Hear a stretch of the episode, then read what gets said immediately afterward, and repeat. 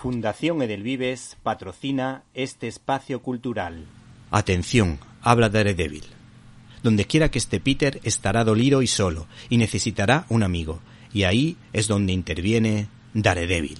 Todos nuestros oyentes saben que el guionista Stan Lee y el dibujante Steve Ditko sentaron las bases de nuestro vecino y amigo Spider-Man, aunque Steve no tardó mucho tiempo en huir y salir corriendo del Pen de Marvel. No obstante, cuando se alcanzó la redonda cifra de 200 números, hay que decir que casi se produjo el milagro, en una historia que es crítica con el uso de la ciencia sin ética, pues se intentó que los citados Stan Lee y Steve Ditko pudieran formar pareja. Sin embargo, el dibujante declinó la oferta porque podría entrar en conflicto con la colección de historias no contadas sobre Spider-Man, razón por la cual se pensó en otro histórico como John Romita, de los Romita de toda la vida, para esa celebración titulada A muerte, en la que un misterioso Spider-Man armado hasta los dientes dispara contra delincuentes, cometiendo crímenes para inculpar definitivamente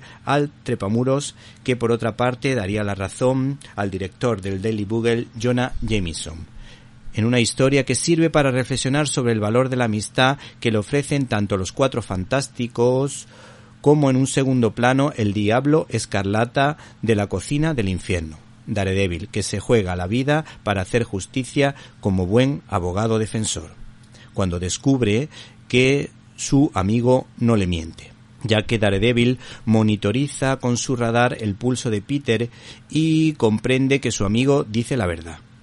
Este ejemplar recoge el testimonio de John Romita y su fama de tardón en las entregas de dibujos, que confiesa su amor al personaje de Daredevil, comentario con el que coincido en otro momento en el que explica que a veces, para darle agilidad a la historia, suprimía ciertas viñetas ya dibujadas. Otro momento importante de este TVO, por lo visto, hace referencia a una situación creada por Jack London en su cuento Lobo de Mar o ese momento en el que sutilmente Peter Parker derriba la cuarta pared mencionando a John Romita.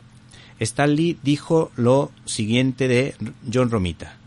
Tengo la sensación de que el viejo Dean Adin y yo colaboramos desde el amanecer de los tiempos. Finalmente, este especial recoge dos cómics breves de gran riqueza antropológica como El beso de J. M. de Mateis y John Romita en el que a través de una sentimental carta a la tristemente desaparecida Gwen Stacy, Peter Parker abre su corazón con frases del tipo ¿Qué tiene de malo describirnos como inocentes y llenos de esperanza?